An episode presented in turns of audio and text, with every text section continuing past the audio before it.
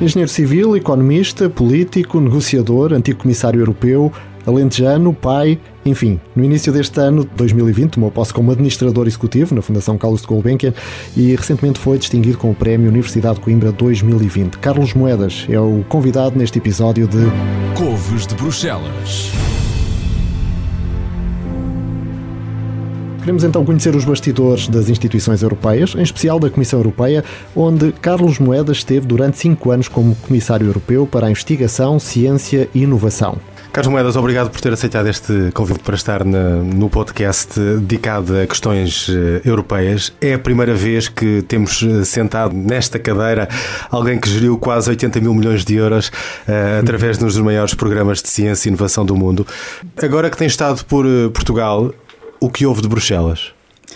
Ouço tudo e ouço todos os dias. Em primeiro lugar, muito obrigado. É um grande gosto estar aqui convosco uh, e é interessante estar deste lado e ouvir aquilo que vem de Bruxelas.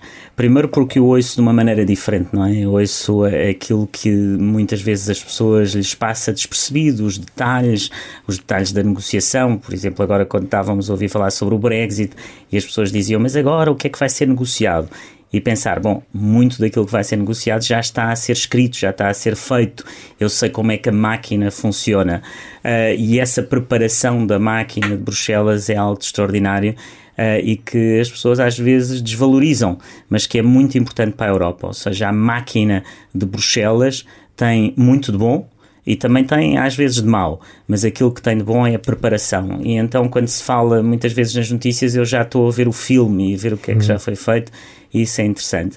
E depois a pessoa, quando vem de Bruxelas, quer dizer, Bruxelas nunca sai de nós.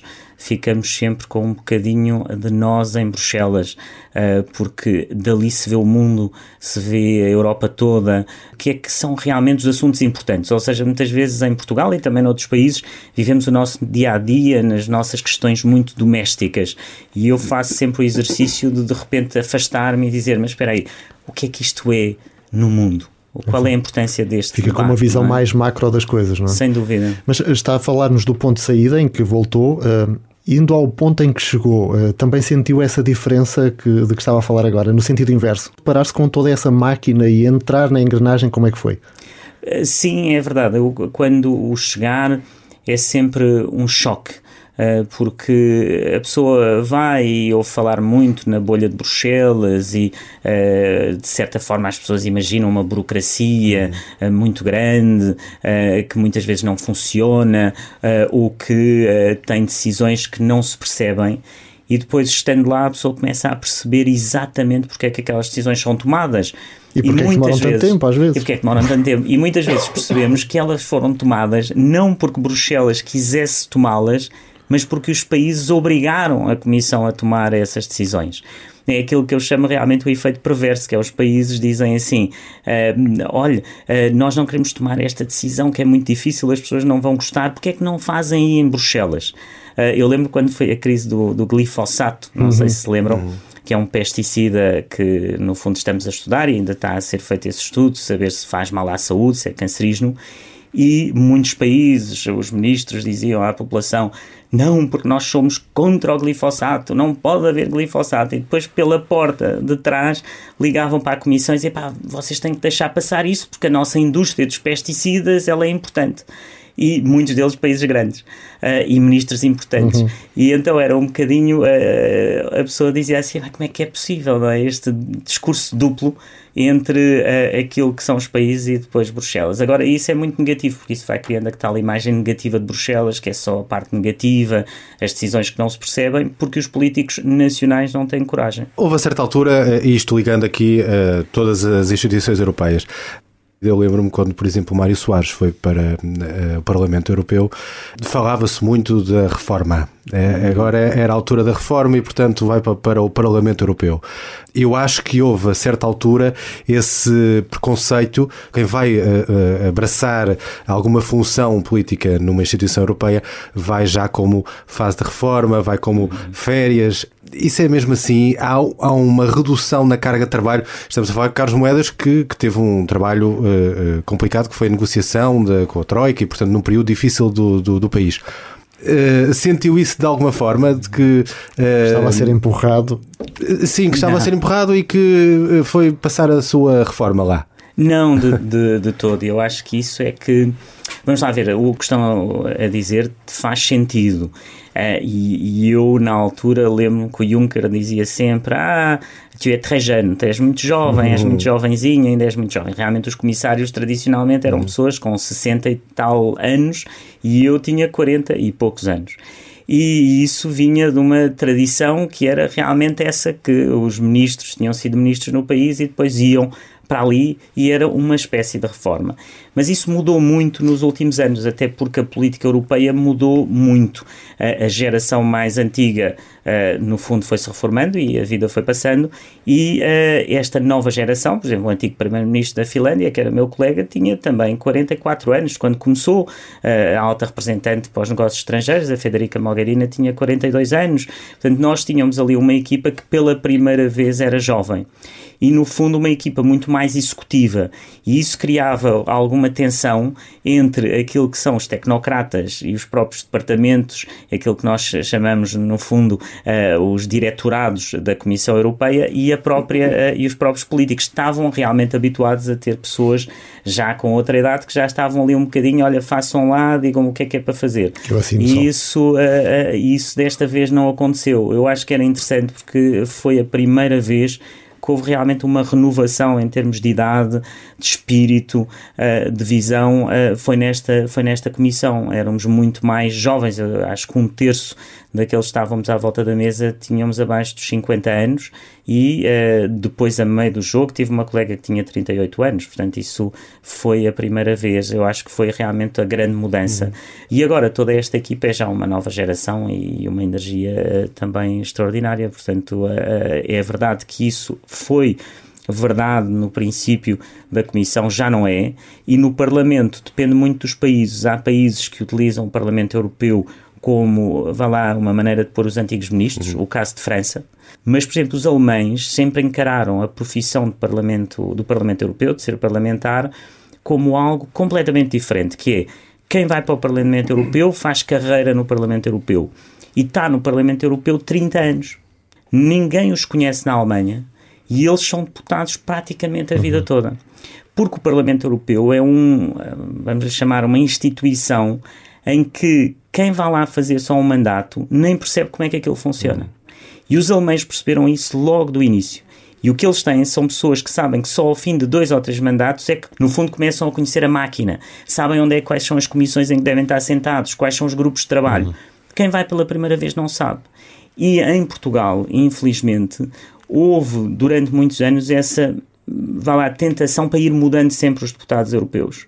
Uh, e, portanto, deveríamos investir em ter uma parte dos deputados que fazem carreira, porque esses mostram a diferença. O exemplo, talvez, melhor de um dos melhores deputados europeus que eu conheci, que é o Carlos Coelho, acho que muito da força que ele tinha era exatamente ter sido deputado durante várias uh, legislaturas e conseguiu ter um conhecimento da máquina que os outros não tinham. Portanto, ele sabia exatamente quando queria fazer algo, onde é que era a porta que tinha que ir uhum. bater, o que é que tinha que escrever, a quem é que tinha que telefonar. E quanto tempo é que levou Carlos Moedas a saber a que portas bater? Eu, eu tive a sorte, uh, talvez, de ter sido um comissário que passei uma grande parte da minha vida fora de Portugal. Portanto, eu tinha, pelo menos culturalmente, conseguia-me identificar rapidamente com os franceses, porque passei muitos anos em França, a minha mulher é francesa, os meus filhos são franceses também, e isso ajudou-me, por exemplo, no campo dos franceses a sentir-me em casa. Portanto, eu quando ia à França era tratado como, no fundo, também um comissário francês e isso ajudou-me muito uh, porque a França é realmente um país com, com muito poder. Tinha vivido também em Inglaterra durante muitos anos, o que me ajudou muito com a relação com o Reino Unido e, portanto, eu já tinha alguma experiência intercultural. E trabalhar nas instituições europeias Uh, para mim, talvez, o, a, se me dissesse ou se me perguntasse qual é a característica mais importante, é realmente sab saber navegar entre culturas. E quando a pessoa sabe navegar entre culturas, tem uma vantagem competitiva brutal à volta da mesa. Ou seja, um comissário que nunca saiu do país dele ou que nunca viveu noutro país tem muito mais dificuldade em perceber como é que funciona.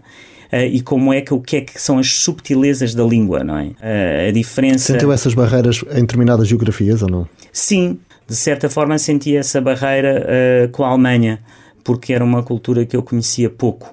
Tinha mais, sou mais francófono, conhecia a cultura anglo-saxónica e tinha alguma dificuldade em, entrar na cultura, na cultura alemã, uh, mas investi nisso uh, e no fim dos cinco anos acho que uh, foi um dos países que eu mais visitei, em que um dos países da Europa em que mais discute e fala da Europa é a Alemanha, em que as pessoas são genuinamente interessadas por o que é o papel de um comissário, o papel do Parlamento, a importância da ciência e fiquei um apaixonado pela, pela cultura pela cultura alemã, mas tive que investir, eu percebi que tinha esse, essa, esse gap ou que tinha essa falta na minha vida. Apesar de ter trabalhado num banco alemão, não conhecia verdadeiramente a cultura alemã. E algum país o surpreendeu particularmente? Ou por ou desconhecer ou ter um preconceito, não preconceito no mau sentido, mas por desconhecer, tenha ficado surpreendido pela abertura, enfim, por outro motivo qualquer? Tantos, durante estes cinco anos, uh, aqueles talvez que mais uh, me surpreenderam foram sempre os países nórdicos, não é? Porque são países uh, extraordinários em que, que, em que não há hierarquia, por um lado, mas são reinados. Ou seja, tem um rei e uma rainha, o que seria sinal de uma grande hierarquia social, uhum. mas depois tem uma sociedade em que as pessoas são realmente ou são consideradas todas ao mesmo nível. E isso uh, deu-me, uh, de certa forma, ou, percebi que para haver inovação e para haver criação de riqueza, as sociedades em que não há hierarquia são mais eficientes na criação da riqueza.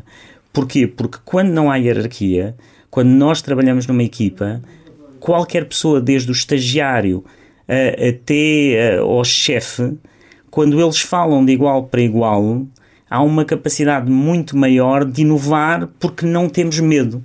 E a inovação só acontece quando não temos medo. Não temos medo de dizer ao chefe que ele está errado.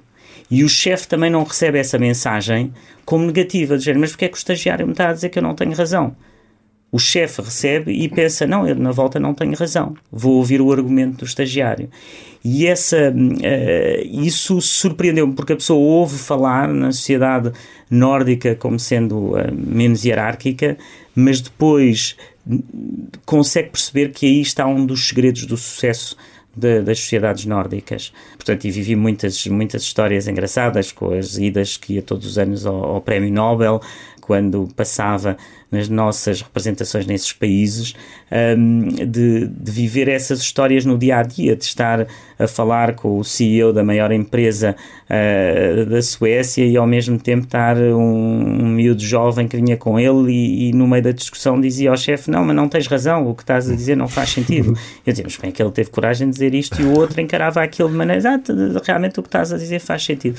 Por outro lado, uh, isso não quer dizer que as pessoas não se respeitem.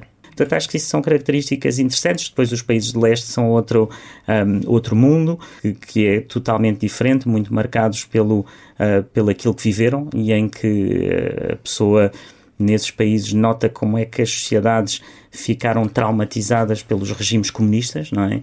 Uh, são sociedades que são muito chegadas mais à, à, ao espectro político da direita, porque aquilo para eles que os traumatizou foi a esquerda enquanto Portugal é um país em que, por definição, aquilo que traumatizou foi uma ditadura que era de direita, ou pelo menos uh, que uh, era identificada como uh, com a direita. E, portanto... Se estivéssemos num jantar de amigos que histórias é que o Carlos Moedas eh, sacava do bolso para contar? Há sempre histórias que nos ficam na, na, na memória, para além do, da parte do, do, trabalho, questões sociais, questões de conversas que tenha tido, ou questões até surpreendentes de, de, de ficar admirado. Olha, não estava à espera que esta pessoa dissesse algo deste género. Uh, se estivéssemos aqui numa tortuga, aqui com um prato à frente e um copo, o que, o que é que o Carlos Moedas contaria?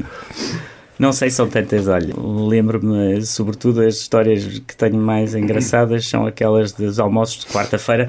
Nós, à quarta-feira, tínhamos a reunião do Colégio de Comissários, que é um bocadinho equivalente ao que seria aqui um Conselho de Ministros, que ele acabava por volta do meio-dia ou à uma, e depois íamos almoçar todos. Era uma sala grande, em que o Juncker vinha, vinhamos todos e almoçávamos. O que é que acontecia? As diferenças culturais, não é? Os meus colegas nórdicos uh, chegavam ao almoço à uma e à uma e um quarto já estavam de saída a correr. Comiam em 15 minutos e corriam. Uh, o francês ficava mais um bocadinho e tal, mas uh, eu e o meu colega espanhol percebemos que o Jean-Claude Juncker gostava de estar ali, para, aquilo era um momento importante para ele. E então eles saíam todos e ficava o Jean-Claude Juncker, eu e o meu colega o Miguel Arias Canheta, que era o, o comissário espanhol. E aí realmente entrávamos na, nas histórias de vida do, do Juncker, não é? Que, que, que são uh, deliciosas porque ele viveu com todos estes grandes da Europa.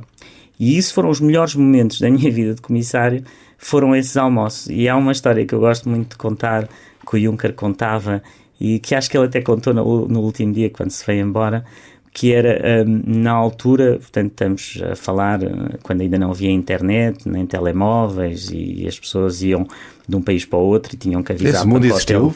Existiu, exatamente. ainda era, era um mundo em que só havia a rádio, uh, mas já havia televisão, mas ainda as comunicações eram diferentes. E Juncker vai para, para Paris e uh, naquele dia, portanto, o hotel para onde ele ia ele não pôde ficar e às 11 da noite vai para outro hotel. Ninguém sabia que ele tinha mudado de hotel, obviamente. Ele chega ao hotel, vai se deitar e por volta da uma da manhã o telefone do hotel toca e ele atende e diz: Olha, isto é a Casa Branca, o presidente Bill Clinton quer uh, falar consigo. E ele disse: Pá, mas como é que estes americanos, pá, incrível, saberem onde é que eu estou à uma da manhã? Eu troquei de hotel, não disse a ninguém, nem a minha mulher sabe. E então ele fala com o Clinton, mas ficou pá, lixado. Diz: pá, estes tipos têm espiões em todo lado, sabem isto tudo. E pá, amanhã vou ver o Chirac logo de manhã e vou-lhe dizer: pá, vocês têm que ter muito cuidado, têm que ter muito cuidado com isto. E então lá vai ele no outro dia de manhã e vai direito ao Chirac e ele dizer: pá, tu tem cuidado que os americanos estão a espiar todas as nossas conversas. E quando ia dizer, o Chirac aproxima-se e não, antes dele falar, o Chirac vira-se para ele e diz assim Jean-Claude, aquilo que tu disseste ao Clinton ontem à noite estava muito bem dito.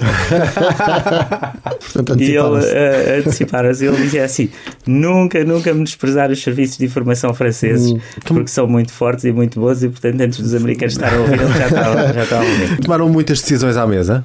pelo menos quando precisava de resolver alguma coisa nas minhas áreas e precisava da ajuda do Jean-Claude Juncker, era ali que eu resolvia os meus temas. Ou seja, uh, no fundo eh, na vida e, sobretudo, na, política a este nível, eh, as coisas não são resolvidas em reuniões, não é? São resolvidas quando as pessoas estão mais descontraídas, quando estão mais à vontade, quando o próprio Jean-Claude Juncker me dizer, olha, isso não faz sentido nenhum, não me apetece que faças isso, eu não, não estou para aí virado, não é? E se eu lhe pedisse uma reunião formal, tinham de estar ali, estavam as pessoas do meu gabinete, estavam as pessoas do gabinete dele, e não conseguíamos ter uma conversa com a mesma franqueza que, uh, que tínhamos ali os dois e portanto resolvi muito. Aliás, as coisas que eu tinha para resolver com eles eram com ele eram resolvidas naquele almoço. Aliás, o, o prefácio agora do livro que eu, que eu vou sair também lhe pedi ao almoço, porque senão também não, não, se, tinha, não se tinha feito. Depois tenho muitas histórias com a minha colega Margaret Vestager, que, que é agora vice-presidente e que era a comissária da concorrência, que agora também ainda tem essa pasta, que era a tal simplicidade desarmante nórdica, não é? era? Que nós estamos numa discussão importantíssima sobre, uh, olha, sobre as histórias da multa a Portugal e Espanha, não sei o quê. E a Margaret Vestager uh, começa a descascar, a descascar uma laranja com uma faquinha que ela tinha para comer a laranja e depois come os gomos de laranja, depois pede a palavra e diz a coisa mais inteligente à volta da mesa porque ela era superiormente inteligente. E a pessoa ficava desarmada pela simplicidade daquela mulher, ou, ou quando alguém estava uh, a dizer uma coisa que era banal ou que era uma parvoíce, ela começava a costurar e fazia uns elefantes muito engraçados e portanto tenho recordações. Há, há relações sociais entre os comissários uh, de bom, os almoços de quarta-feira já, já percebemos, mas uh, estão uh, os comissários todos numa cidade, a maior parte de, deles não é daquela cidade juntavam-se em casa de, de um ou de outro, faziam jantaradas, patuscadas, bebiam um copo, relaxavam um pouco?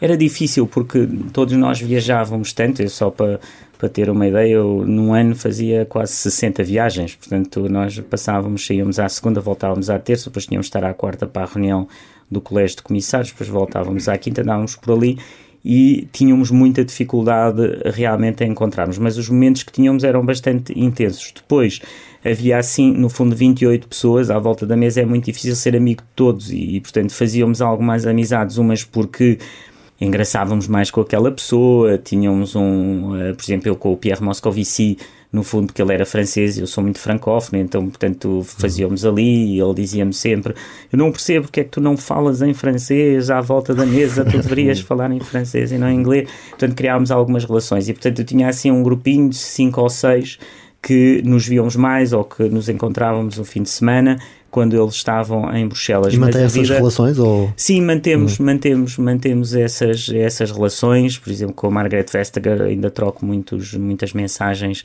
Com o meu colega espanhol também faço muito isso, com o Moscovici em França. E é engraçado que essas relações não são políticas. Não eram, o Moscovici era socialista, a Margaret Vestager é de um partido, uh, no, no, país dela é o, país, o partido dos radicais de esquerda, mas ela tem tudo menos de radical e também não tem muito de esquerda é, é, não era político. Mas nós tínhamos realmente depois nos partidos políticos, os comissários do PPE juntavam-se muito, todas as semanas também numa reunião para, para acordarmos um bocadinho e falarmos sobre os temas do nosso partido político. Os socialistas faziam a mesma coisa e os liberais a mesma coisa.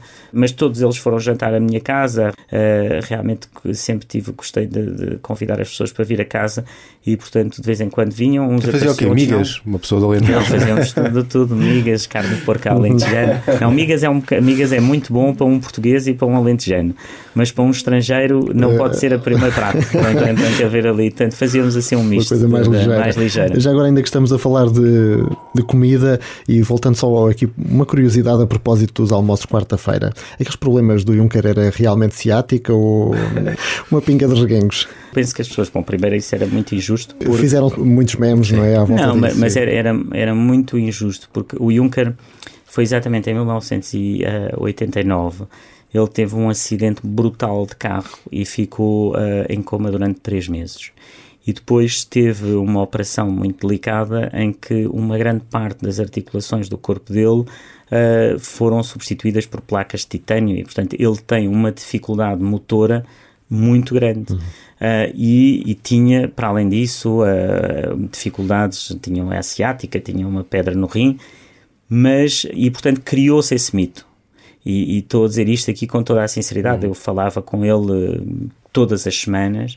era um homem completamente que estava sempre a resolver problemas, que via a política de uma maneira muito diferente do que nós vemos hoje, não era? Era um bocadinho como o Mário Soares, não é? O Mário Soares, se vivesse nos dias de hoje e se fosse um almoço e bebesse um whisky, as pessoas na volta hoje já diziam uh, outra coisa que não diziam há 20 ou 30 anos e, portanto, ele ainda vivia a política de certa forma também como um bom vivão.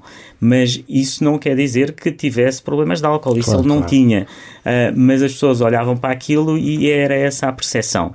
E ele era natural. Era, mas deram uma outra gargalhada quando ele levou um sapato de cada cor, ou não? Não, porque, mas isso fazia parte dele, ele não ligava, quer dizer, o, o Juncker não ligava muito à moda, nem se tinha uma gravata da mesma cor do que a camisa, portanto a história, a história do sapato era, era indiferente, que eu, aliás, os fake news como funcionam, uhum. houve um problema na fotografia, pareciam que eram duas cores, mas por acaso, podia até ser, ele claro. próprio, eu lembro de ele dizer, até podia ter sido verdade, que eu às vezes engano nos sapatos, mas não, nem foi verdade. Mas uh, ele incomodava-se com isso ou não ligava nenhuma? Não, não, o que ele, eu acho que ele, uh, o que o incomodava era quando isso afetava a família família dele, não é? Mas voltando ao Carlos Moedas, do que é que sente mais falta hoje em dia? Uh, daquilo que tinha em Bruxelas ou do que fazia em Bruxelas? Alguma rotina em particular? Não, eu, não, não, não sinto falta porque realmente foi muito intenso, foi muito bom, mas uh, foi.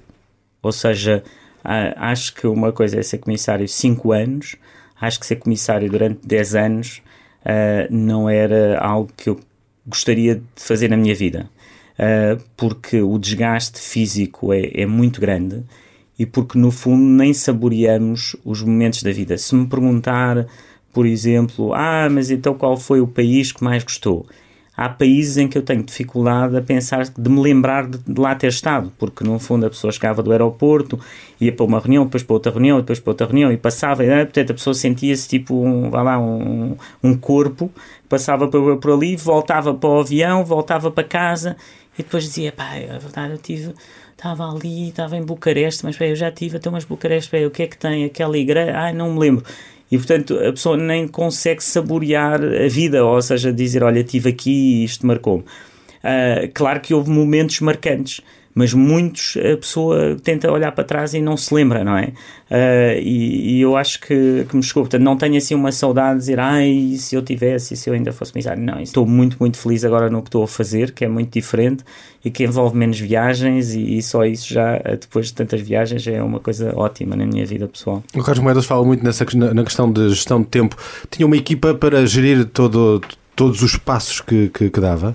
É verdade, não, nós tínhamos tinha uma equipe, portanto, os comissários tinham basicamente à volta deles tinham seis conselheiros uh, ou seis assessores, em que esses seis assessores, três eram funcionários da comissão e três podiam ser escolhidos e trazidos por nós. Portanto, era, era bastante reduzido. E depois a equipa, se contássemos desde as secretárias até às pessoas dos arquivos, tudo isso, a equipa seriam à volta de 20 pessoas, a equipa total de um comissário. Mas o problema era que depois nós tínhamos a gerir serviços que eram monumentais, ou seja, o serviço que eu tinha a gerir tinha duas mil pessoas. E essa pessoa que geria esse serviço era um chamado diretor-geral que reportava de quem era, no fundo, o chefe, não é? O que era uma relação sempre complicada, porque essa pessoa geria diretamente duas mil pessoas e eu só geria 20. E eu tinha que gerir a ele. E a única maneira de o gerir era conseguir, de certa forma, que as minhas ideias o conquistassem, ou seja, de o convencer que aquela minha ideia era uma ideia que, ele, que também era dele. Portanto, eu não lhe podia dizer agora faça isto. Ou seja, eu podia, mas ele depois não fazia, não é? E, portanto, havia um trabalho de, de, de influência e diplomacia. Lobby, não é? Claro, sim, lobby. Lobby interno, uhum. não era? Que era claro. dizer, olha, porque eu sabia que se fosse e dissesse, não, agora eu amanhã vamos fazer isto. Era, nunca acontecia, uhum. obviamente. Ou então era a resposta do Yes Prime Minister, que era tipo, ah, sim, sim, sim. Um diretor-geral uh, nunca pode ter a mesma nacionalidade do Comissário Europeu. Exatamente, não, não tinha, a, a, nacionalidade era diferente uh, e a única coisa que eu podia fazer era despedi-lo. Mas quer dizer, isso era uma bomba atómica, pois. quer dizer, a pessoa não pode despedir eh, assim as pessoas, nem era essa a minha função. E, uh, e então uh, era realmente a capacidade de influência sobre os serviços. E aquilo é, no fundo, é como um petroleiro. Quer dizer, a pessoa quando vai num petroleiro não pode dar um guinão à direita ou à esquerda porque o petroleiro não responde. Tem que ir virando, não é? E portanto eu tive sempre essa filosofia de ir virando. Por exemplo, eu queria fazer realmente uma maneira diferente de uh, financiar e de ajudar as pessoas que queriam fazer inovação. E eu achava que não tínhamos isso. Em vez de de repente dizer agora vamos criar aqui um novo serviço de inovação, fui devagarinho. Uh, primeiro chamei pessoas exteriores para me ajudarem a pensar porque é que isso era importante, depois essas pessoas influenciavam as próprias pessoas que estavam nos serviços porque é que aquilo era importante. Fui buscar a Mariana Mazzucato, o Pascal Lamy, uh, o, uh, o, presidente da, da SAP, o, o, presidente da Carlsberg Foundation, e portanto eles depois também de certa forma me ajudavam a convencer os meus próprios pares que aquilo era importante para a Europa e assim criámos o chamado Conselho Europeu da Inovação. Não fui eu sozinho, eu sozinho nunca tinha conseguido fazer uh, essa mudança e demorou uh, três ou quatro anos. Portanto, o político tem que ter trabalho, um trabalho de influência sobre a própria instituição para ir mudando, se for esse o caminho que, que, escolher. E, portanto, foi isso que eu, que eu tentei fazer durante os cinco anos. E quando foi a negociação, por exemplo, dos 100 mil milhões para o novo programa da ciência. Muitas pessoas não queriam que eu fizesse essa proposta dos 100 mil milhões. Uh, o meu colega alemão uh, veio falar comigo, eu disse, mas como é que eu posso ajudar, como é que posso influenciar este, como é que fui falar com o Juncker, como é que falei com os serviços, como é que fui juntando as peças todas. Tudo isso era um trabalho de, de, influência, uh, mas que me deu realmente uma capacidade negocial uh, fantástica e, portanto, aprendi imenso. Isso leva-me a uma pergunta que é: imagino que tinha que escolher um comissário europeu. Que perguntas é que faria e o que é que iria ver no, no currículo? Ah, se eu tivesse que escolher Sim. alguém para ser comissário Sim. europeu. Uh, bom, primeiro acho que para qualquer função na Europa se tem que falar pelo menos mais duas línguas fluentemente do que a nossa. Ou seja, uh, alguém que é comissário europeu tem que falar a sua língua uh, natal, mas também tem que falar mais duas bem porque é impossível hoje mexer-se na Europa se a pessoa não falar. Pode haver traduções, pode haver sistemas de tradução, mas a maior parte das reuniões durante a tradução é a reunião formal, mas depois os almoços não há tradutor, a pessoa tem que estar ali. Portanto, isso é, eu diria que é essencial. E depois alguém que tenha realmente capacidade de perceber o que é uma verdadeira negociação. Uh, alguém com experiência negocial, porque tudo é uma negociação. A Europa é uma negociação. Portanto, é, o skill uh, da negociação uh, é importantíssimo. E depois, o, eu diria que o mais importante hoje é pessoas que percebam o que é que está a passar no mundo, não é? O que é que são os grandes problemas e como é que os podemos resolver. Uh, quando falamos do digital, das mudanças climáticas, nós hoje precisamos não só de pessoas que tenham consciência do problema, mas que tenham soluções para o problema, não é? E isso está numa geração mais nova, obviamente. Uh, e, portanto, eu acho que olhando para isto, era assim que eu escolheria uh, o que seria um comissário ou uma comissária. Uhum. Qual é que foi o momento mais difícil que enfrentou nesses cinco anos uh, e se eventualmente esse momento levou a pensar porque é que eu me fui meter nisto? Houve vários, não é? Houve uh, o Eurogrupo avança Uh, com uma suposta multa a uh, Portugal e Espanha e que isso me incomodou bastante e, e, portanto isso foi um daqueles momentos difíceis mas em que era preciso trabalhar bem com o governo português e, e, trabalharmos muito bem nesse sentido para evitar a multa e tentar explicar aos meus colegas que aquilo não fazia sentido, não era por eu ser português, era porque não fazia mesmo sentido. E é um bocadinho difícil porque eu era português e, portanto, tudo o que eu dizia podia ser interpretado como, olha, lá está ele obviamente a defender o país dele, não é? E, portanto, eu tive que passar noites a pensar quais são os argumentos que eu utilizo que sejam tão uh, óbvios que eu não estou a dizer isto por ser Portugal. Como é que eu vou uh, buscar exemplos de outros países com situações uh, semelhantes? Como é que eu vou olhar para o Pacto de Estabilidade e explicar isto aos meus colegas por uma maneira simples de porque é que isto não faz sentido neste momento? E, e, e, portanto, esse foi um momento marcante e difícil. Depois houve uh, momentos difíceis, pessoais, como os atentados em Bruxelas, em que morreu uma das secretárias do nosso Conselho Europeu da Investigação, e portanto, uh, que era uma rapariga nova, que tinha uh, 40 e poucos anos, e em que eu tive que ir, uh, tive que ir, não, eu quis ir falar com os pais dela, que eram imigrantes italianos e que tinham vindo para, para a Bélgica há muitos anos, e portanto. Momentos difíceis, não é? A pessoa ter que estar a encarar uh, e a falar com a família de uma pessoa que de um dia para o outro, naquele dia ela, ela ia sempre de carro e naquele dia decidiu ir de metro e, e, e morre uh, na, com uma coisa traumática com um filho de 19 anos. Um, depois, uh, outros momentos de negociação foi realmente conseguir levar o. não só con conseguir convencer o Juncker e os meus colegas que queria pôr uma proposta de 100 mil milhões para o próximo programa da ciência, mas depois a negociação uh, desse próprio programa no Parlamento e com os países. E, e, tentar perceber como é que era o jogo. E o jogo era que os países, no fundo, os ministros da ciência estavam de acordo comigo, mas os ministros das finanças não estavam. E o problema é que a minha negociação era feita com os ministros da Ciência, mas não era com os ministros das Finanças. E, portanto, o que é que eu fiz? Meti-me no avião para ir falar diretamente com os ministros das Finanças nos vários países que não vinham à minha reunião, mas eu precisava que eles dessem o ok aos outros. Um, e, portanto, talvez estes três momentos tenham sido uh, uh, um mais pessoal e emocional, uh, um mais também mais relacionado com o nosso país e depois aquele que foi a negociação uh, do, do hum. programa. Uh... Nesse tentar evitar a multa, nessa altura sentiu que hum, os restantes Estados-membros tinham percebido aquilo que nós passámos no tempo da Troika, ou que, até porque a determinado momento, vemos um alto responsável europeu dizer que Portugal, enfim, são copos e mulheres. Uh, portanto, a ideia que eles tinham de Portugal sentiu que era um bocadinho injusta ou, ou, ou, somos nós que achamos que eles nos veem de outra forma? Não, eu acho que nessa altura já tinha, a, a, a má ideia já tinha passado. Uh, eu acho que as pessoas percebiam que o nosso esforço tinha sido brutal e que o sofrimento tinha sido brutal e que Portugal tinha conseguido ultrapassar e tinha conseguido uma coisa extraordinária que era ter um governo de uma cor e depois um governo de outra cor e conseguir manter o rumo, não é? Não, não deixar de que, que a coisa entrasse uh, ou que não se controlasse as finanças públicas e portanto nós já, aí já estamos numa imagem melhor. Só que tínhamos ali algo de cultural que era há certos países para que, que têm na sua cultura a ideia de que as regras devem ser aplicadas cegamente sem olhar para a flexibilidade ou o senso comum daquilo que estamos a fazer. E outros países acham que as regras são menos importantes e que é melhor olhar só para essa flexibilidade.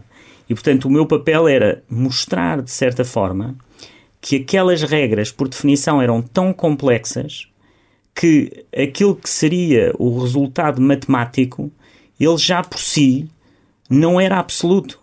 Ou seja, as regras eram tão numéricas, uhum. eram tantas fórmulas, que se nos desse um resultado absoluto, esse resultado absoluto deveria ser olhado também com alguma flexibilidade. A questão uh, financeira leva-me aqui a um ponto, juntando uma coisa que o Carlos Moedas disse no, no início e aquilo que falámos agora do, do orçamento, leva-me à questão da discussão sobre o orçamento a longo prazo da União Europeia.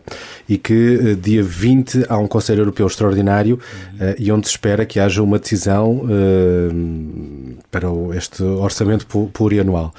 E que tem sido complicado e nós, do lado de Portugal, o, o nosso Primeiro-Ministro António Costa tem estado muito em força com os amigos da coesão uh, na batalha para aumentar eh, o, esse, esse orçamento. Olhando para aquilo que o Carlos Moedas disse no início, de que as negociações, uh, normalmente a máquina de Bruxelas antecipa muito as questões e, portanto, prepara-se muito bem para isto. Vamos ter desfecho ou não, uh, dia 20 de fevereiro, em relação ao orçamento? Não sei se vamos ter esse desfecho, porque esta é a negociação mais difícil que é basicamente ter 27 países à volta da mesa, em que metade não querem dar nem mais um euro e a outra metade não querem receber nem menos um euro. Portanto, temos aqui um, um problema muito complexo.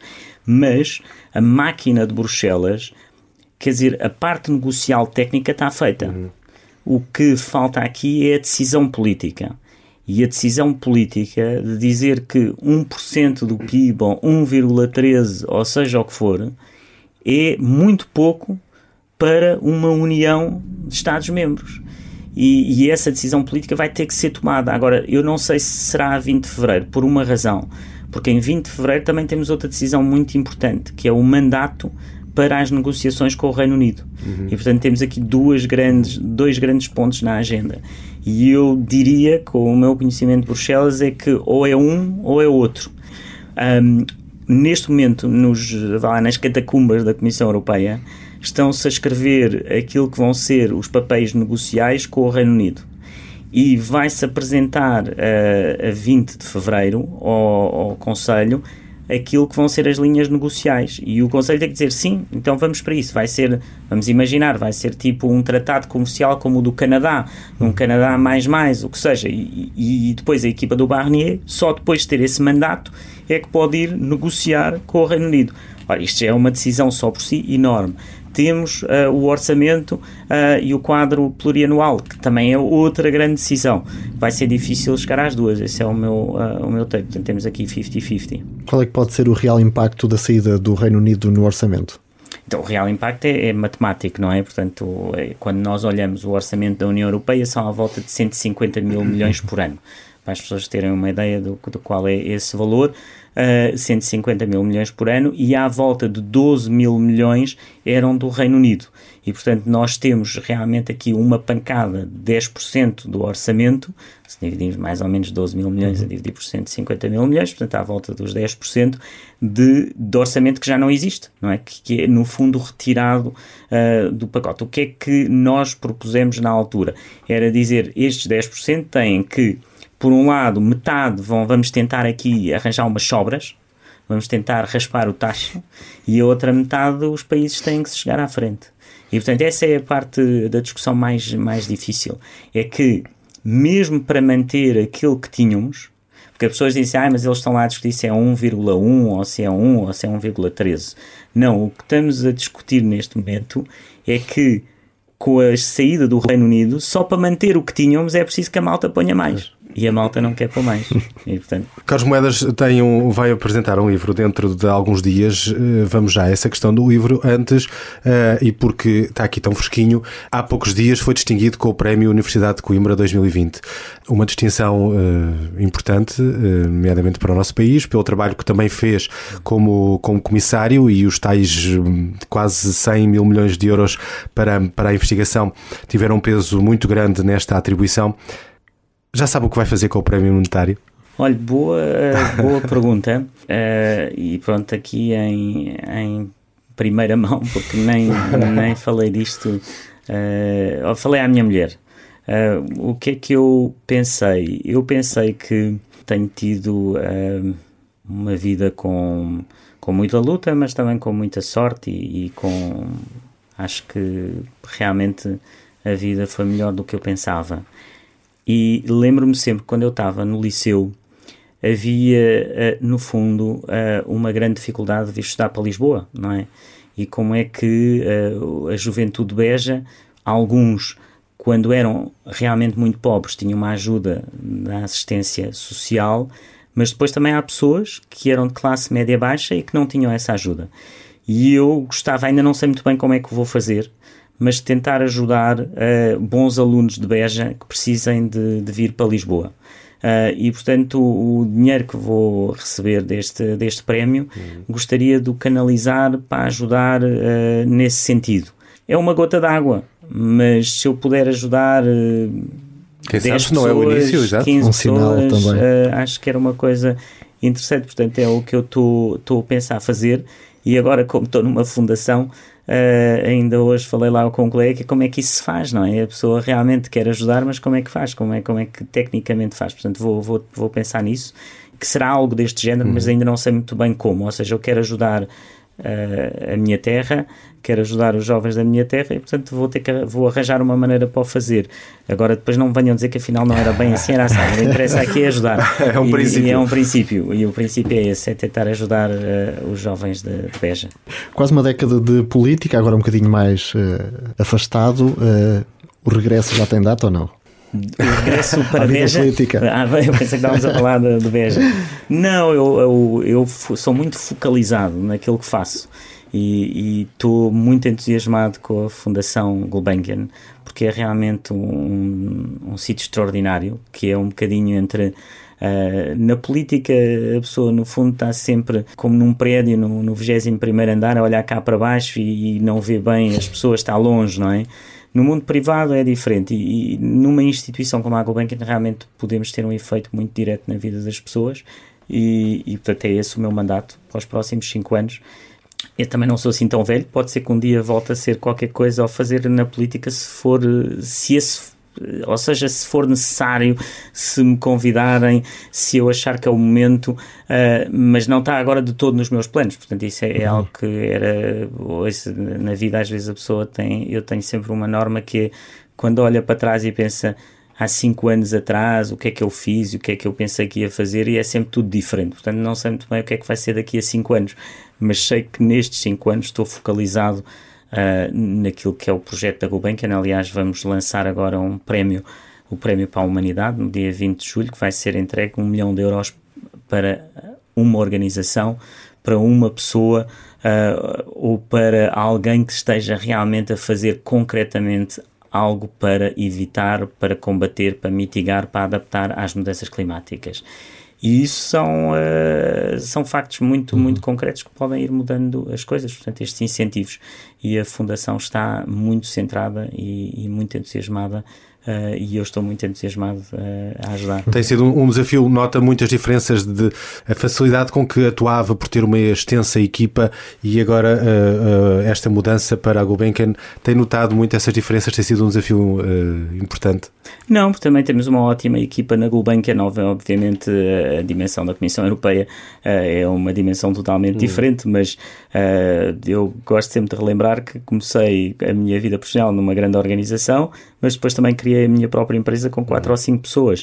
Uh, a Gulbenkian é uma grande instituição, tentamos falar aqui de, de equipas grandes, uh, equipas que estão divididas na área desde a sustentabilidade, da coesão, do conhecimento, da saúde, da educação e que são excelentes equipas. Uh, e portanto estou muito contente de trabalhar com, todo, com toda esta gente. Portanto, é isso que vamos continuar a, a fazer. Entrando aqui um bocadinho, se calhar, no, no livro, uhum. Passos Coelho teve um papel importante na sua vida. Muito, muito importante na, na minha vida, porque primeiro é, é um, é um homem uh, extraordinário que uh, eu diria que teve um papel que ficará na história de Portugal, uh, um dos momentos mais difíceis para governar, em que era preciso ter alguém que mantivesse o rumo, que não tivesse hesitações, e ele foi, foi esse homem. Uh, e, eu acho que, uh, para mim, uh, foi exatamente ele e a vontade dele que fez com que eu fosse comissário europeu e, e que me deu essa oportunidade de ter esse privilégio enorme de ser comissário europeu. Uh, e por tudo isso e muito mais, uh, decidi que um, gostaria de lhe dedicar estes cinco anos e a maneira de, lhes dedica, de lhe dedicar estes cinco anos foi através de dedicando este, este livro, não é? Que, que é um livro que tem no fundo as crónicas que eu escrevi durante dois, anos, dois anos. E que se chama Vento Suão, Portugal e a Europa. Ainda não Exato. tínhamos dito aqui o nome, portanto importa uh, referir isso. Portanto, Vento Suão, que eram as crónicas que o meu pai escrevia no Diário do Alentejo, uh, que é um, um, vento forte e quente uh, no Alentejo, que às vezes nos quer derrubar e que, que é preciso ter alguma resiliência para não cair. Uh, e o meu pai escrevia essas crónicas semanalmente no Diário do Alentejo e eu, como homenagem, quis escrever estas crónicas a que chamei também uh, o Vento Suão. E reúno essas crónicas, reúno uma introdução uh, sobre aquilo que, que, fiz e que me marcou em Bruxelas e o Presidente Juncker uh, deu-me essa alegria também de escrever a introdução, o prefácio do livro. Reflexões intemporais, no fundo. Sem dúvida, sobre a inteligência artificial, sobre a ciência, sobre o Brexit, uh, sobre os populismos, uh, sobre as histórias e as pessoas que fui que fui conhecendo durante estes anos uh, sobre os momentos mais marcantes acho que fui escrevendo sobre, sobre tudo isso e, e gostava que, que as pessoas pudessem ter ali num livro essas crónicas uh, para, para, a sua consulta e para a sua leitura. O Carlos Moedas sai da União Europeia, a União Europeia não sai do Carlos Moedas. Sem dúvida. Acho que a União Europeia nunca sai de nós. Uh, e, e, mesmo quando via os miúdos que iam para lá fazer estágios, trabalhar no Parlamento Europeu uh, ou na Comissão Europeia ou nas instituições, todos ficavam com a Europa dentro deles, porque a Europa é algo muito bonito. É, é, eu acho que é preciso vivê-la, uh, viver com pessoas de várias nacionalidades, uh, aprender a viver com a diferença, com a diversidade, com as línguas, uh, porque isso no fundo nos reduz a todos à nossa insignificância. Porque quando nós estamos no nosso quintal, no nosso cantinho, em que todos somos iguais e todos falamos da mesma maneira e todos temos a mesma língua e todos. é tudo mais fácil. Quando nós estamos num ambiente em que as pessoas não nos percebem bem, em que nós também não os percebemos bem, em que uns eh, são de uma religião, outros são de outros, eh, tudo isso nos torna a todos mais iguais. Ditados populares e provérbios não funcionam em Bruxelas, não é?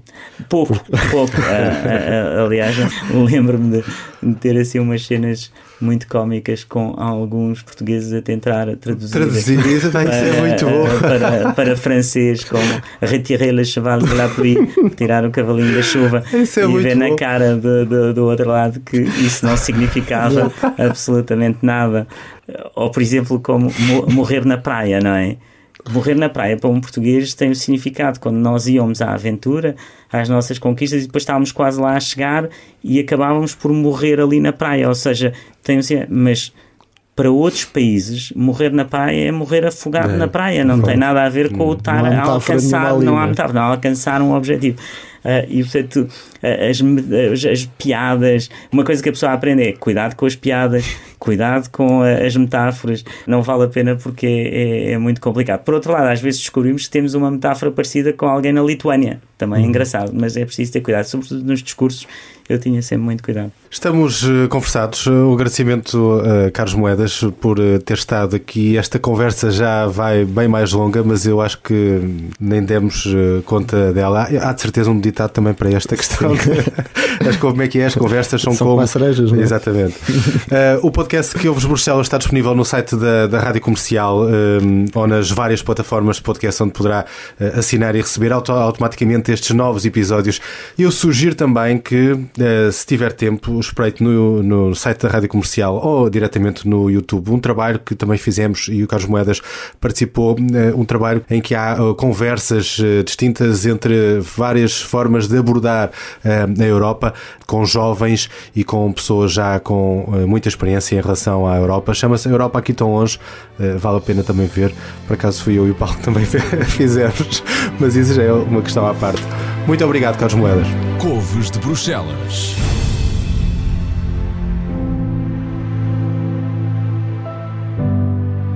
Este podcast tem o apoio à produção da Comissão Europeia.